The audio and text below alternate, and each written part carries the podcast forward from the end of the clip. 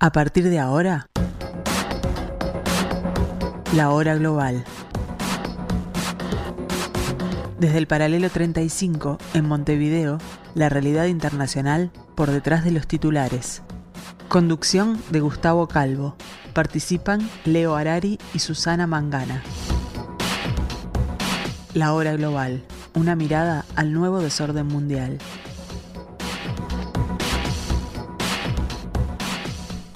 Muy buenas tardes amigos, bienvenidos al 1170M de vuestro dial. Bienvenidos a este martes 3 de octubre, ya entramos en octubre, el tiempo vuela, nos poniendo, nos vamos poniendo viejos, decía alguna canción, y eh, los recibimos en este pedacito de la tarde de Radio Mundo, de la programación de Radio Mundo, que hace referencia a la hora global como fue dicho en la eh, introducción.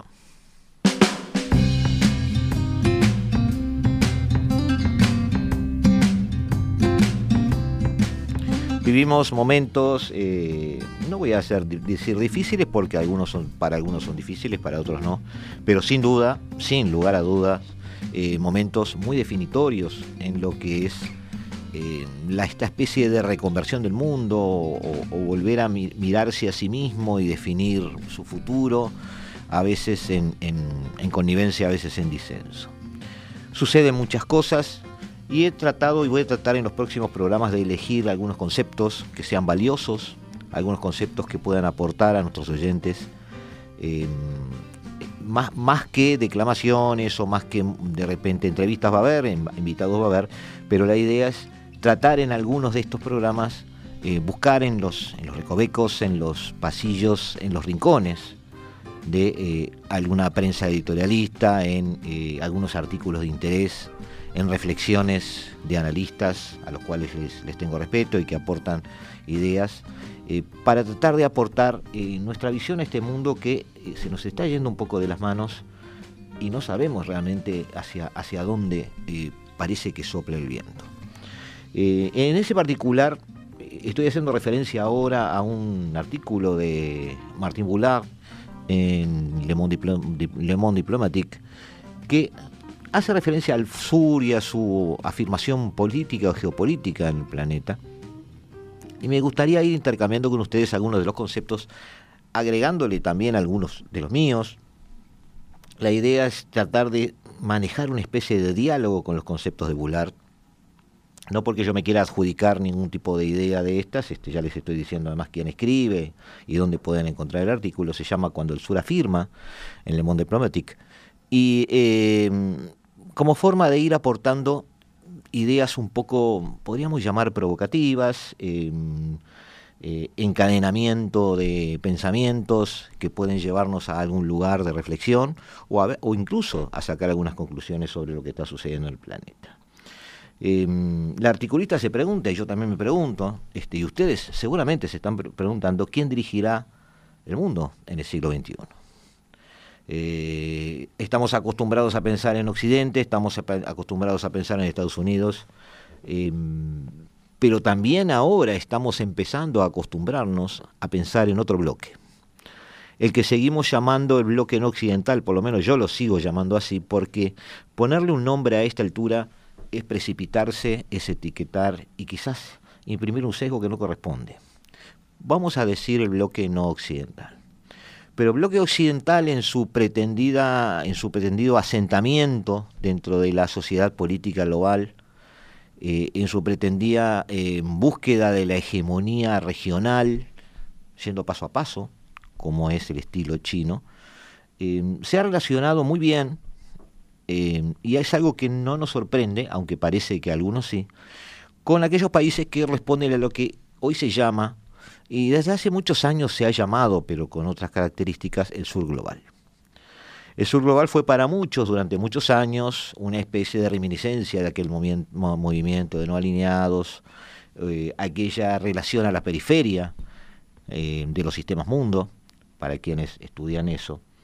Pero hoy el sur global más bien eh, se refiere a, más específicamente a aquellos países que se han negado a una nueva alineación la guerra de Rusia y Ucrania ha implicado para Estados Unidos un triple desafío. En primer lugar, hacer eh, frente a un conflicto bélico que no, te no, prevía, no preveía que sucediera, aunque en realidad hay muy, muy, muy un porcentaje bastante alto de responsabilidad de su parte de que sucediera.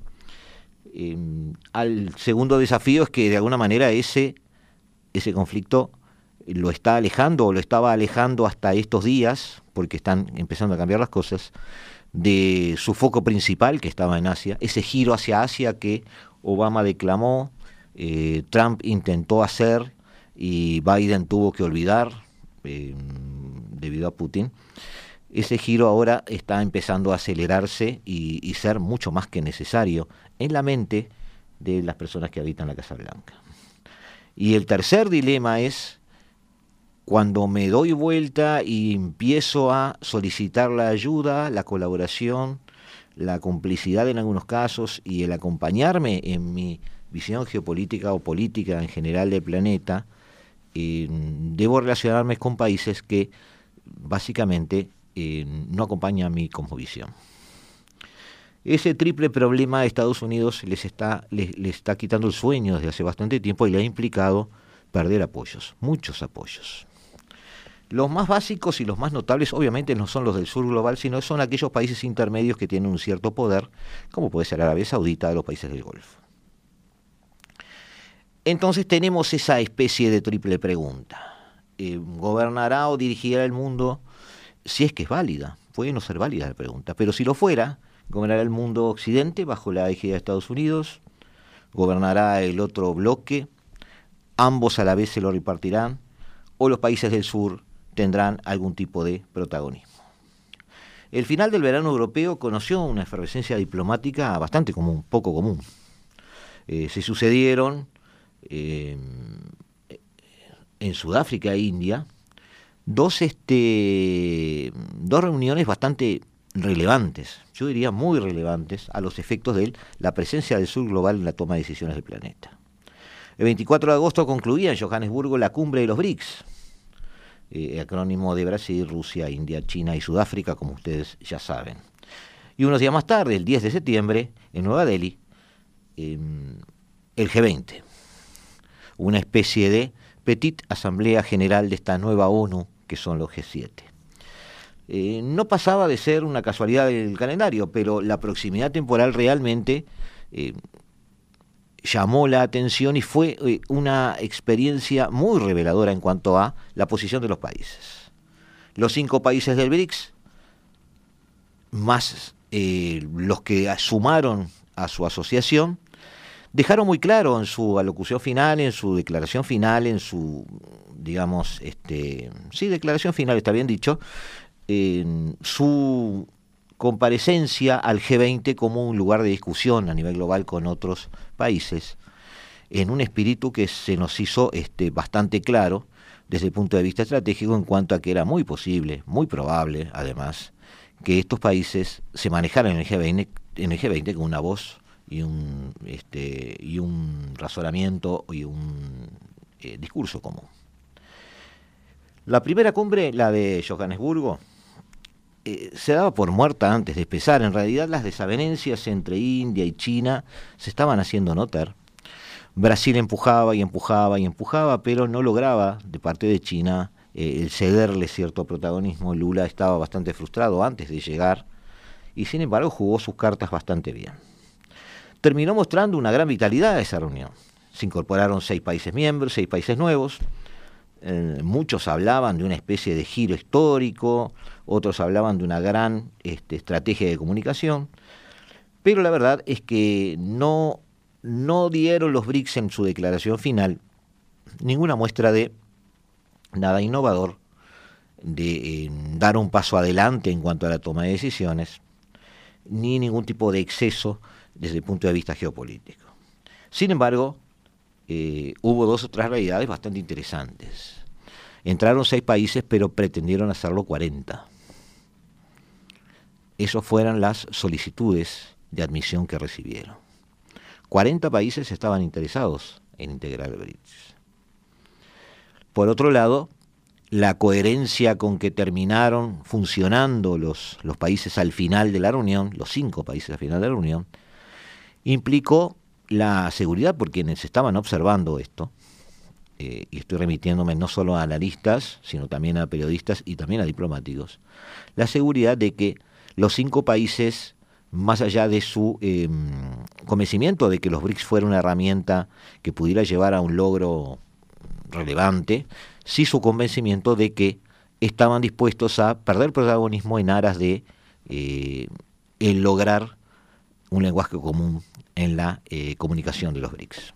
Le pasó a India, le pasó a, al propio Lula, em, digamos, bajando su, em, su exposición, digamos, digámoslo de esa manera, em, incorporando además eh, a Argentina al grupo, y de alguna manera, como digo siempre, este se conoce un poco el árbol por sus frutos. En definitiva, los BRICS no dieron un fruto concreto, pero el seguir existiendo, ampliados, en asegurar la funcionalidad de su banco de fomento y en manejarse rumbo a los G20, al G20, del el cual tenían a pocas semanas este, a la vista eh, con una sola voz, es ya de por sí un logro para una organización que muchos daban por eh, simplemente nominal, una organización comercial y sin ningún otro tipo de valor desde el punto de vista de su funcionalidad en el relacionamiento entre las naciones.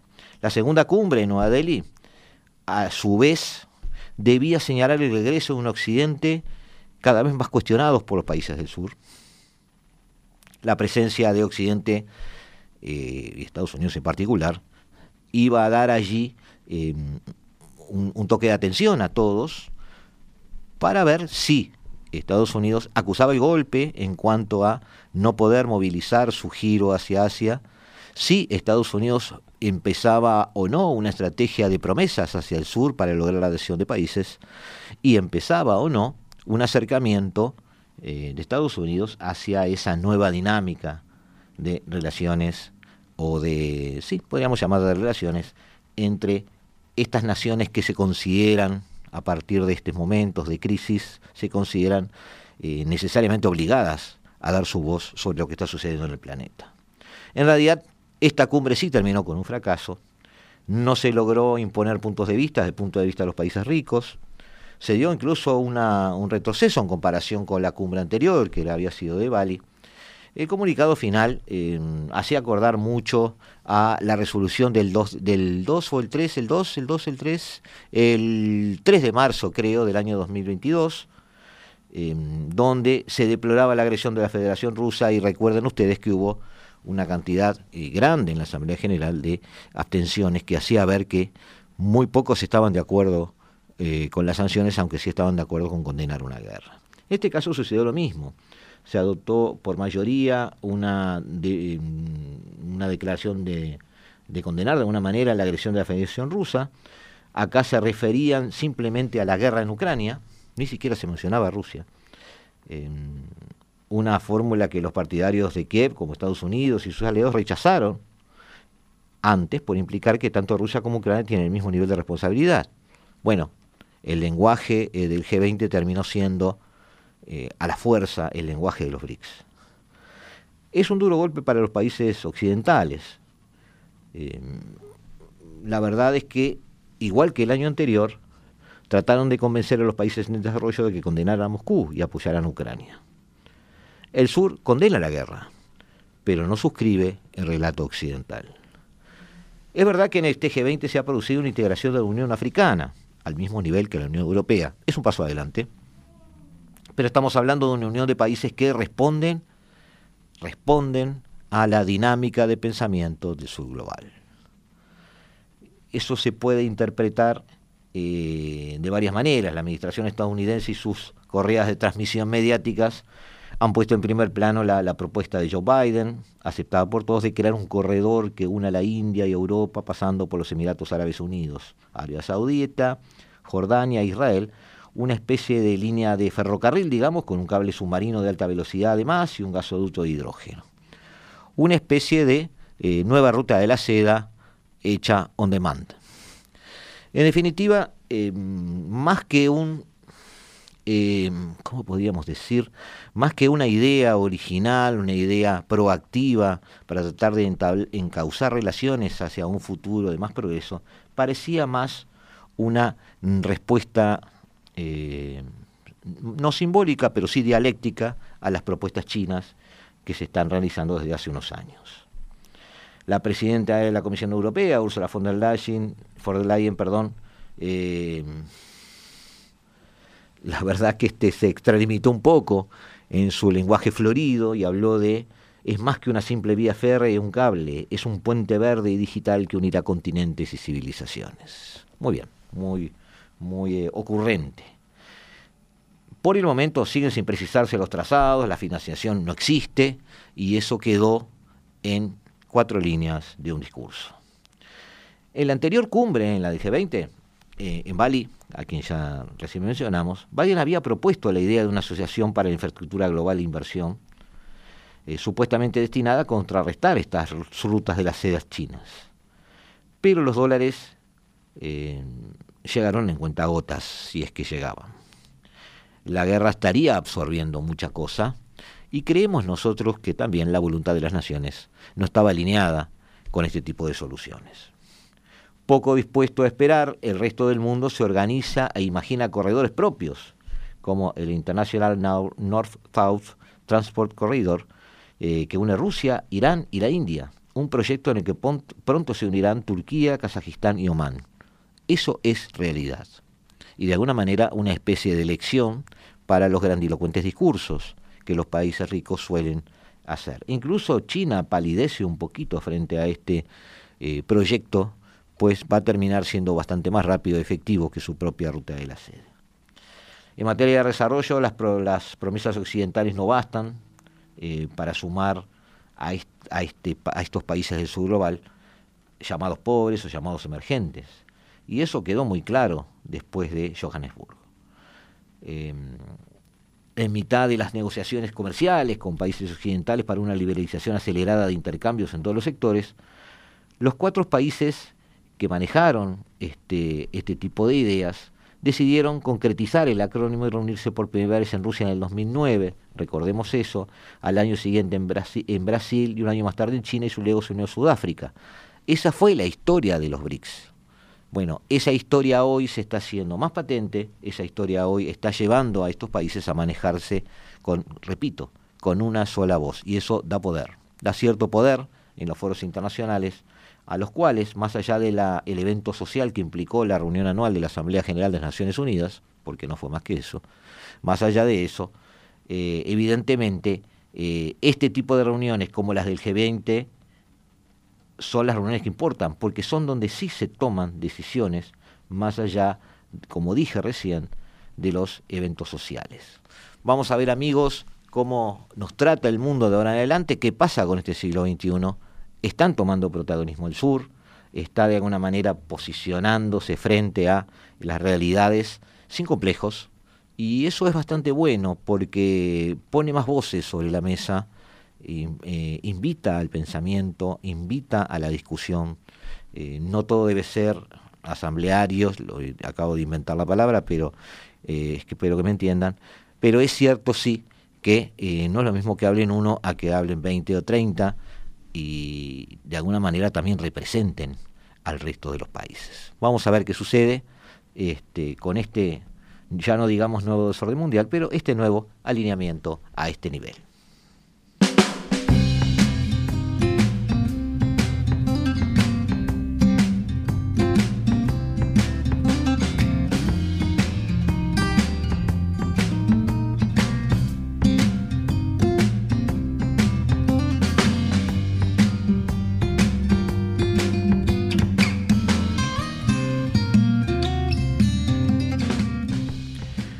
Cuando les estoy contando todo esto, eh, empezamos a pensar también en cuáles son las realidades cotidianas de nuestro planeta.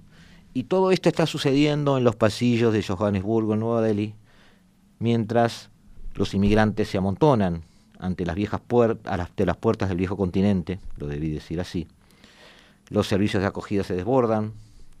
La derecha habla de invasión, la izquierda se divide y las capitales europeas terminan echándose las culpas unas a otros.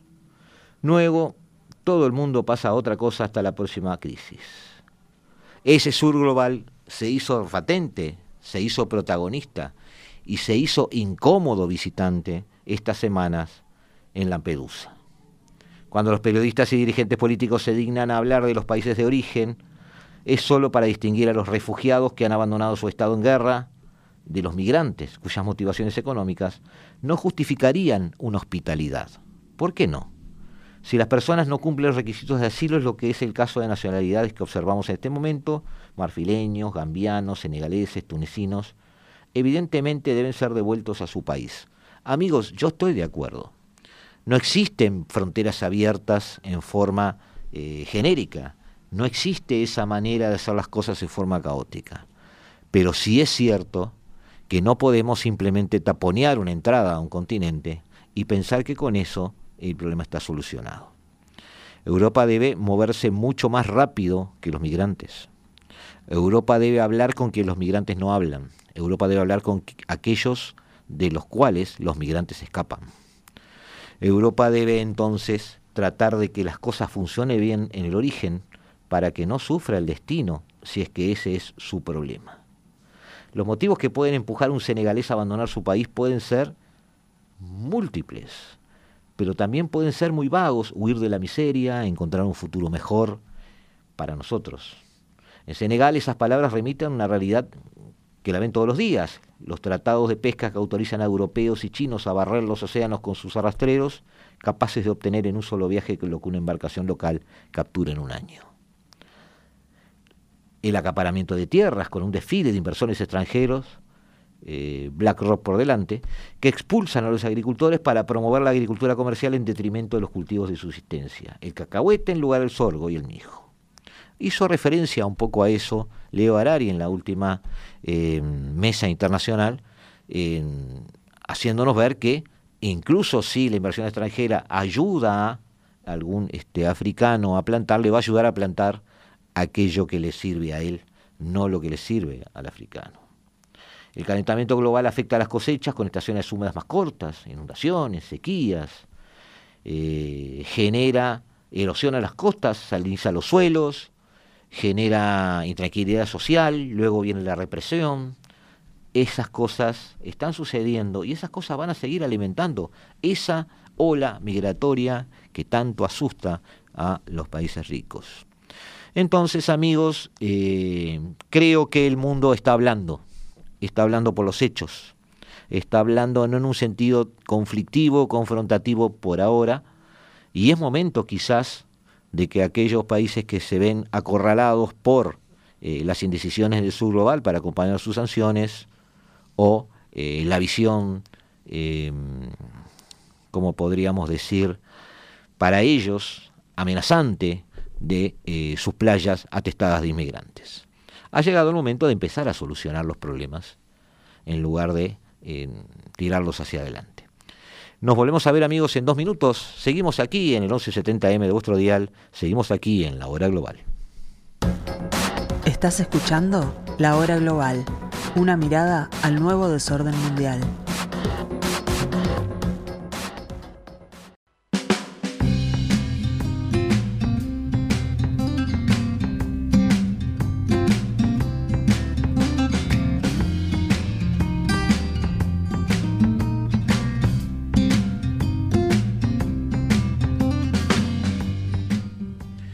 Volvemos amigos aquí al 1170M de vuestro dial a vuestra tarde, porque esta es vuestra tarde, aquí en, los estudios de Radio Mundo, eh, desde la hora global ahora, eh, asentándonos en algunos lugares olvidados, porque eh, el mundo gira, las crisis se suceden y olvidamos rápido hasta que vuelven a, ser crisis más grandes, porque en realidad no se solucionan, o de alguna manera surgen nuevas crisis.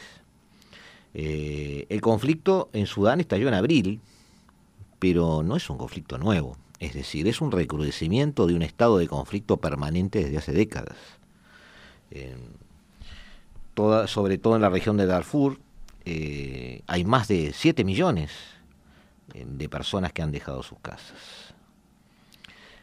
Eh, tan solo dos semanas después de que estallara la guerra en Sudán entre el ejército regular y las paramilitares fuerzas de apoyo rápido, el 15 de abril, la Agencia de la ONU para los Refugiados, ACNUR, eh, ya advertía que los intensos combates estaban obligando a decenas de miles de personas a abandonar sus hogares en busca de seguridad. Es un conflicto de esos en que todos sospechamos que se puede solucionar eh, cuando los dos líderes eh, enfrentados, que además tiene detrás de sí intereses, se reúnan y se ponen de acuerdo en algo y quizás eso dure solo cinco minutos. Pero eso no ha sucedido y siguen muriendo y desplazándose miles de personas. Pasado un mes y medio de las hostilidades, el país ya tenía dos millones, dos y pico, era más de dos millones eh, de desplazados internos, una cifra similar a la que se había documentado en Sudán en los diez años anteriores debido a otros conflictos. Una guerra civil eh, con eh, mayúsculas, podríamos decirlo. A mediados de septiembre, según la Organización Internacional de Migraciones, la, cifra había llegado a 4 millones, es decir, eh, casi el 10% de la población del país. Un promedio de 26.000 personas al día desde que empezó el conflicto. Casi el 70% de los nuevos desplazados internos, no son desplazados internos en este caso, eh, han huido de Jartum, que es la capital de Sudán, y una, zona, una de las zonas que están más devastadas por esta guerra. Y también la región de Darfur, eh, en este caso el otro 30%. A ellos se suman casi 4 millones de personas que ya habían tenido que dejar sus casas y migrar a otras regiones del país más seguras antes de ese abril del 2023 a que nos estamos al que nos estamos refiriendo. Eh, ANUR calcula que Sudán es actualmente el país con mayor número de desplazados internos del mundo, con más de 7 millones por delante de otros. Este, la mayoría de los otros estados están asolados por conflictos bélicos también, por eso vale la comparación. Eh, y un ejemplo es Ucrania y otro es Siria. Además se suman a ellos eh, un millón punto dos, un millón punto tres, sé que es más de un millón, no le tengo ahora la cifra, de refugiados que han abandonado ya el país. Ya no hablamos en este caso de refugiados internos. Muchos de quienes han huido de sus casas lo han hecho con lo opuesto, lo que provoca mucha presión sobre las comunidades de acogida, es decir, verdaderos campamentos donde las personas prácticamente encuentran una nueva vivienda. En muchos casos ya disponían de recursos y servicios muy limitados antes de esta guerra y bueno, no es muy bueno el trato porque no puede serlo con recursos limitados. Además, esto obviamente dispara las necesidades humanitarias de Sudán. Hoy se calculan unos 25 millones de personas eh, los que están necesitando una ayuda que ya se llama urgente. La afluencia de nuevos desplazados en todas partes de Sudán ha desbordado, como dijimos, eh, también servicios públicos en zonas de llegada que tenía además una deficiente atención sanitaria, no tenía un sistema educativo y eh, ni siquiera tenían saneamiento. La mayoría de los desplazados internos registrados en este país en, antes del 2023, antes de que comenzara esto, se encontraban ya en zonas castigadas por la guerra que estalló en abril. Algunas personas podían haber sido desplazadas por segunda o tercera vez, lo que daría lugar a un recuento doble. Eh, se advierte por medio de eh, los observatorios de desplazados internos. A todo esto además se suma los efectos de las fuertes lluvias y las inundaciones que han caído sobre algunas regiones de Sudán desde el mes de julio y que han afectado a 70.000 personas, sobre todo en estados del norte, el centro y el oeste del país. Es cierto que esas lluvias tocan el, borde sur del Sahel, eh, que estaba eh, impregnado, no impregnado, no, que estaba destinado, que se estaba mostrando una dinámica de crecimiento de la desertificación. Se ha frenado en ese sentido la desertificación, pero a cambio de nada esas zonas están inundadas y son inhabitables. Las mismas personas desplazadas por la guerra pueden haber sido desplazadas por las inundaciones. Muchas familias pueden haber experimentado eh, el desplazamiento en estos últimos meses. Pero todavía tenemos que agregar algo más. En las zonas en las que se refugian los desplazados, los precios de los bienes de primera necesidad y de la vivienda se están disparando. Antes de la escalada de violencia, Sudán ya se enfrentaba a una grave crisis económica que ahora se ve agravada a medida que la gente huye de sus hogares y pierde sus propiedades. Además, hay un efecto devastador sobre la población, especialmente los niños, cada vez más expuestos a riesgos como el trabajo infantil, el matrimonio precoz, la explotación sexual, y también, porque eso es relevante, el reclutamiento por parte de grupos armados. Por lo tanto, ni soñemos en que estos niños puedan tener acceso a la educación. La inseguridad alimentaria se ha agravado, tanto los desplazados internos como los que eh, los reciben. Eh, además, eh, hay una violencia de carácter étnica que empieza a crecer. Se han documentado en Darfur ataques con este sentido prácticamente desde el inicio del conflicto en abril. Tanto el ejército como la policía se han retirado de muchas localidades para replegarse y asegurar instalaciones estratégicas, incluidas las bases militares. Esto ha dejado grandes vacíos de poder que luego han aprovechado milicias árabes, a sembrar el terror entre personas, principalmente de tribus no árabes. La situación humanitaria, amigos, entonces eh, era catastrófica y se ha vuelto aún más catastrófica sin intervención real del poder real del planeta.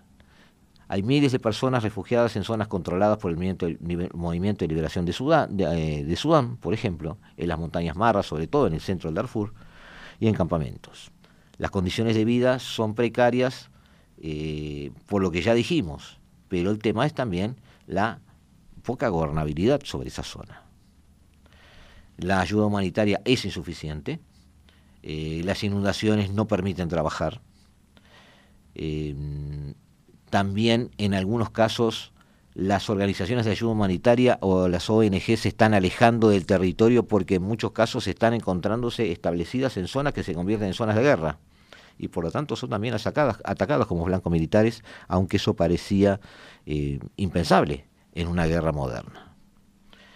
Em, pese a estas dificultades, ACNUR asegura que ha podido llegar a más de 400.000 desplazados internos en lo que va del 2023 eh, la gran mayoría de ellos desde que estalló la guerra en abril.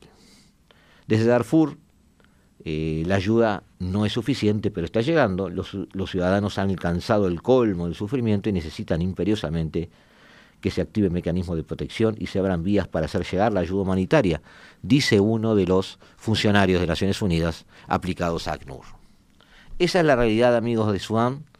Eh, lamento decir una frase un poco este, ¿cómo podríamos decir? Este, no muy profunda, no muy este, afectada, pero más de lo mismo. No ha, no ha cambiado la situación en Sudán. La situación en Sudán va a cambiar cuando un uno solo de esos poderes que hoy tienen dividido el territorio, el acceso a recursos naturales y por supuesto el interés de potencias extranjeras, uno de esos bandos termine ganando el otro y haciéndose contra el control del país. Lamentablemente, ese control unificado, centralizado, que muchas veces lleva a la autarquía, a veces es, implica el advenimiento de la paz y un cierto orden social para este tipo de países. Eh, es muy feo decirlo así, pero es la realidad. Es como se está, eh, se está constatando que suceden las cosas. Así que Sudán sigue siendo hoy, este, aunque no lo queramos, eh, fruto de su propia historia, fruto de eh, aquellas cosas de las cuales quiso escapar a través de una institución democrática en algún momento, o tratar de manejar una especie de gobierno similar al que le decían que debía tener. Pero muchas veces la realidad es porfiada y eh, no hay los elementos eh, sociales, económicos, intelectuales, políticos y hasta culturales que permitan ese tipo de este, construcción política o construcción de gobernanza. Así que este, debemos acostumbrarnos a este Sudán hasta que veamos que pueda cambiar el viento.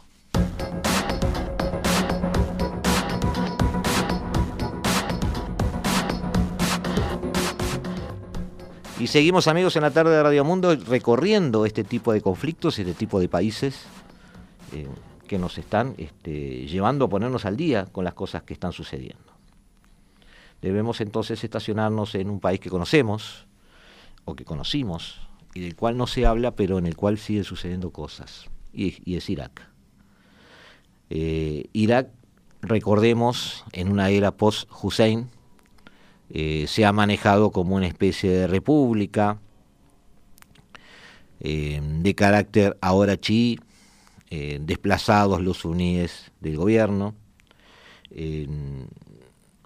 eso llevó justamente en su momento a la aparición de ISIS, un movimiento sunita yihadista, y después cayó en una especie de dominio a distancia o dominio remoto de su gobierno en base a sus simpatías con Teherán.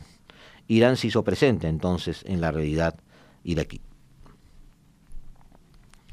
Eh, recordemos, ya que hablamos de ISI, eh, que el 10 de junio del año 2014, Mosul, la mayor ciudad del norte del país, caía en poder de la Organización del Estado Islámico. El ejército, eh, las fuerzas antiterroristas, la policía y los demás organismos de seguridad nacional se revelaron en ese momento incapaces para plantar cara a unos cuantos centenares de yihadistas. En la debacle, aquellos abandonaron toneladas de material en manos del enemigo eh, de fe. Fue una tragedia nacional que se vio acompañada de un sentimiento generalizado de pánico y humillación. Estoy leyendo algunas crónicas referidas a eso. Tres días después de la caída de Mosul, Ali al-Sistani, la mayor autoridad religiosa de Najab, el centro neurálgico del chiismo iraquí, emitió una fetua llamando al pueblo a una movilización militar y oponer resistencia a la ofensiva del Daesh, eh, acrónimo de, eh, en árabe de la organización del Estado Islámico, que conocemos como ISIS. En respuesta a este llamamiento, miles de jóvenes se unieron a las milicias que se formaron por todas partes a las ya existentes. Para estos voluntarios no era cuestión de incorporarse un ejército que había perdido toda credibilidad. Con el fin de mantener el control sobre el movimiento, las autoridades de Bagdad crearon una plataforma llamada, eh, no tengo por acá, Hash al-Shabi, Movilización Popular, para reunir, organizar y orientar a estos grupos heteróclitos de milicianos. Así nació el eh, Hash, al que algunos políticos iraquíes no tardaron en llamar la nueva Guardia Republicana, en referencia a aquellas unidades de élite que tenía Saddam Hussein cuando era gobernante. La coalición contribuyó a la derrota de la Organización del Estado Islámico y su influencia es hoy determinante en la vida política iraquí. El Estado Islámico o ISIS ya no es un problema en Irak, pero el problema es su propio gobierno que en realidad está pautado por estas milicias iraquíes. Estas facciones armadas, unidas, bajo una misma bandera, ya no, se limitan a luchar contra eh, la Organización de Estado Islámico o los grupos que se identifican con ella. En una muestra de la creciente importancia en la vida política del Hash, el pasado julio el gobierno señaló en sus presupuestos que sus efectivos llegaban ya a los 238.000 efectivos, lo que equivale al 6% de los funcionarios y a una masa salarial de 2.500 millones de euros casi, casi un 2% del presupuesto nacional. A modo de comparación, el ejército cuenta con 454.000 efectivos, bastante más, y el Ministerio del Interior 700.000. ¿Cómo ha entonces llegado, dado lo que, lo que el porte que implica el ejército y el de la policía, el porte conjunto además que implica estas fuerzas de seguridad, cómo ha llegado una agrupación de milicias a adquirir tales dimensiones y tener tanto peso en las finanzas públicas iraquíes. Responder a esa pregunta supone tomar en consideración lo que pasó en Irak después de Hussein, que es lo que yo recién les mencionaba. Eh, como su misión inicial de lucha contra los yihadistas no bastaba para conferirle un papel de protector del régimen, se instituyó un marco jurídico para legitimar las actividades y garantizar su permanencia y permitir su control sobre territorio y población. El 26 de noviembre del 2016 el Parlamento aprobó una ley, eh, un texto que hace que eh, Hash sea un órgano oficial del Estado iraquí, puesto formalmente bajo la protección del primer ministro en tanto que comandante en jefe. Una dirección más formal que otra cosa, ya que la organización paramilitar ya institucionalizada escapaba de hecho a la autoridad del gobierno hasta ese momento. Estamos empezando a ver, amigos, cómo Irak empieza a tomar el tono y tomar la forma y mimetizarse con aquellos regímenes autocráticos como los del propio Irán, por ejemplo, donde la construcción de una especie de Guardia Nacional, Guardia Republicano, milicias paramilitares, o la nueva milicia que está, por ejemplo, organizando Vladimir Putin ahora en la Federación Rusa, empiezan a ser un elemento fundamental para la supervivencia del propio gobierno. Es decir, una guardia pretoriana que asegure que el emperador pueda dormir tranquilo. Aquí conviene hacer una, una, distinción entre lo que llamamos régimen y lo que llamamos gobierno. Quizás igual un poco que en Irán. El régimen cobró su forma gracias a grupos pro-iraníes que se inspiraron en el modelo República Islámica. Fundado a mediados de la década del 2000 a partir de la preeminencia del chismo, funciona conforme a sus propias reglas y estrategias y no considera, por ejemplo, a los kurdos y a los suníes como socios con los cuales se puede llegar a un acuerdo. Los suníes, caído Hussein, fueron desplazados del poder y los kurdos, siempre resistidos, siguen allí en las fronteras, manejándose como una nación sin Estado. El gobierno, por su parte, sirve de mera apariencia y evoluciona en una especie de espacio marginal. El gobierno es otra cosa, el gobierno es una burocracia funcional. Tras esa fachada, el régimen autoriza, por medio de la organización de elecciones legislativas, una relativa alternancia y la formación de nuevos gobiernos e incluso tolera una competencia política entre partidos a condición de que todo esto no cuestione su propia existencia. Desde esta perspectiva, el Hash o una de sus facciones puede entrar en conflicto directo con el gobierno, eh, ha pasado, pasó en los primeros días de noviembre del año 2021, eh, donde la residencia del primer ministro en plena zona verde, el barrio mejor protegido de la, capital, fue atacada con drones. El dirigente salió con vida, pero muchos iraquíes vieron la mano de estas milicias detrás del atentado. Al-Qadim era sospechoso de complicidad en el asesinato en Bagdad el 3 de enero del 2020 del general iraní Soleimani lo recordamos, el general que de alguna manera eh, creó, entrenó y le dio sentido a estas milicias puesto allí por Irán. El comandante de la fuerza Al-Quds en ese momento, llamado por muchos el ingeniero. El primer ministro también fue acusado de querer ganar un peso internacional que le permitiera aislar las facciones proiraníes más radicales del gobierno y restringir la influencia política de la coalición paramilitar. Estas promesas, obviamente, fueron hechas, lo sospechamos y lo sabemos y lo, lo, estamos entreviendo, fueron hechas a Occidente por el propio este, primer ministro. Pero el hash no se iba, eh, no se iba a quedar quieto, eh, si bien no es una entidad homogénea, se divide en, tres corrientes, una ideológicamente alineada con Irán, que es la que controla en realidad la coalición en la actualidad, otro grupo eh, que sigue una autoridad religiosa chií, de referencia encarnada por al-Sistani, y por último una tercera rama que adoptó una especie de nacionalismo iraquí como línea política, no tan atado ni a una figura religiosa ni a la influencia de Irán. Pero tras la derrota del ISIS o del OEI o como queramos llamarlos, o del Daesh, las dos últimas corrientes siguieron caminos distintos. Las fuerzas, algunas fuerzas se integraron al ejército iraní, eh, mientras otras se agruparon en facciones dentro de las milicias. Con el paso del tiempo, estas milicias siguen adquiriendo poder. Irak sigue funcionando como una fachada de democracia, la perfecta excusa para que Occidente se retirara de allí. Ya no está allí, salvo algunas bases norteamericanas. Eh, ya no hay control sobre ese país. Eh, sin embargo, la influencia de las facciones que componen el hash es tanto más importante que antes. Han creado brazos políticos que participan en la vida partidaria, entran al gobierno. Desde las elecciones legislativas del 2018, las listas relacionadas con organizaciones paramilitares han ocupado la primera y la segunda posición. Eso lo dice todo. Y ese es el camino que ha seguido eh, la realidad política en Irak. Por si fuera poco, las fuerzas además recaudan impuestos ilegales que graban las mercancías importadas por Irak. Tal es el grado de disfunción de poder.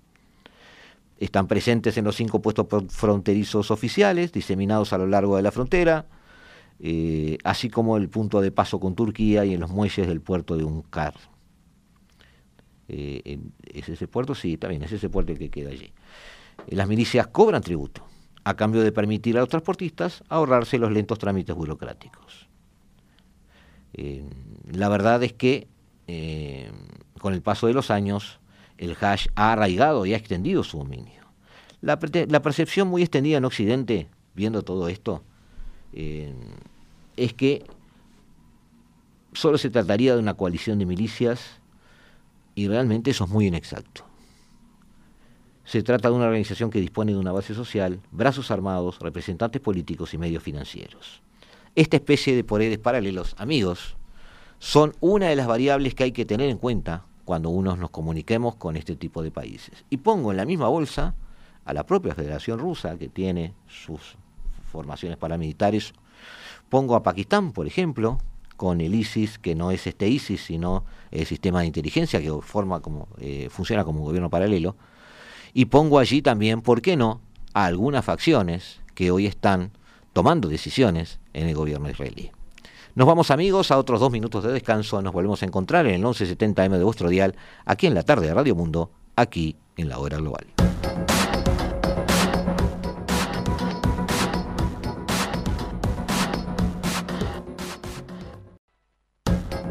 Estás escuchando La Hora Global, una mirada al nuevo desorden mundial.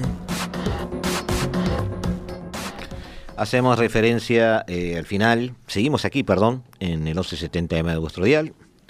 Bienvenidos a La Hora Global. No me quiero olvidar de este tipo de, frases porque son corresponden. Eh, queremos hacer referencia a eh, los problemas que Europa está viendo en su agenda y que se están empezando a suceder desde nuestra perspectiva, muchas veces por responsabilidad de la propia Europa. El buen resultado del populista prorruso Robert Fico en las elecciones de Eslovaquia puede provocar otra factura en la Unión Europea. La coalición liderada por Occidente para contrarrestar el, avance de Vladimir Putin desde el punto de vista militar ya ha tenido grietas hay una alianza estrecha entre Ucrania y Polonia en el periodo previo a las elecciones polacas del 15 de octubre, eh, que corre peligro.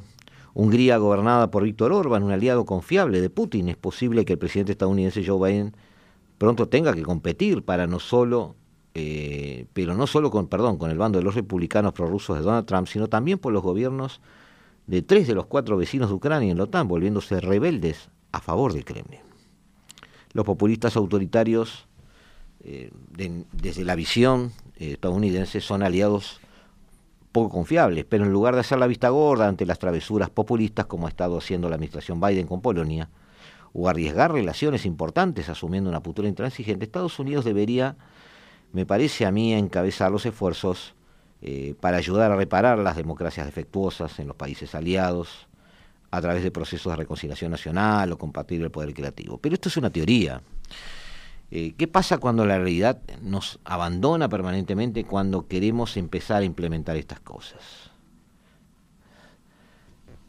Eh, si bien la posición de Hungría hacia Ucrania ha sido consistentemente hostil y se ha mantenido, el apoyo a Eslovaquia ha sido hasta ahora sustancial. Ha donado toda su flota de aviones de combate, eh, que habían sido retirados de la era soviética, sistemas de defensa aérea. Eh, si Fico formara el próximo gobierno, la política este, eslovaca podría parecerse a la reciente cascada de medidas antiucranianas del gobierno populista de Polonia, que han incluido el embargo de cereales de Ucrania y el fin de las donaciones de equipo militar polaco, por ejemplo. Es decir, eh, si no se han cansado los líderes, se han cansado los votantes, de este estado de situación, donde Europa sigue insistiendo en llenar de armas a una Ucrania que nunca puede ganar y donde eh, los europeos están perdiendo la paciencia y se resisten a naturalizar el hecho de que deben vivir, comportarse y afrontar los costos de un país subdesarrollado. Estos retrocesos eh, no son sorprendentes en realidad. Se sabe que los movimientos nacionalistas autoritarios, como el gobernante de Ley y Justicia de Polonia, subordina incluso las obligaciones internacionales más solemnes a sus objetivos políticos.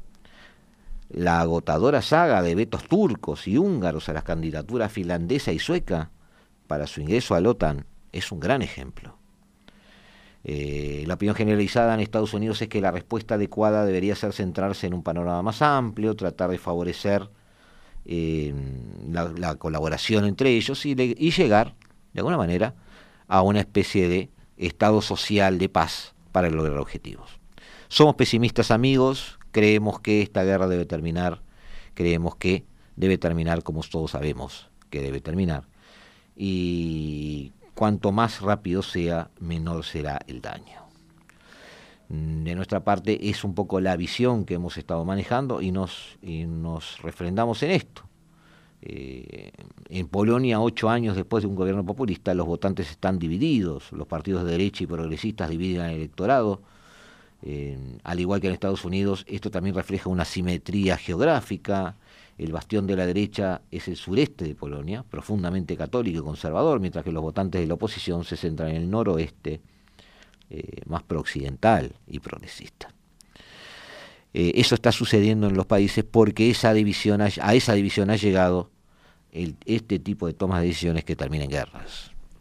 No, no iniciadas por occidentes, no provocadas por occidentes, pero no evitadas por occidente.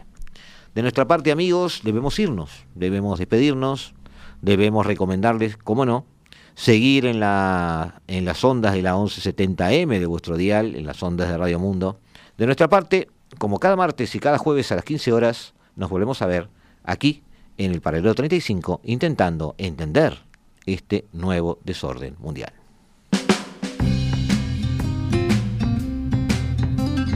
La hora global, martes y jueves a las 15 horas.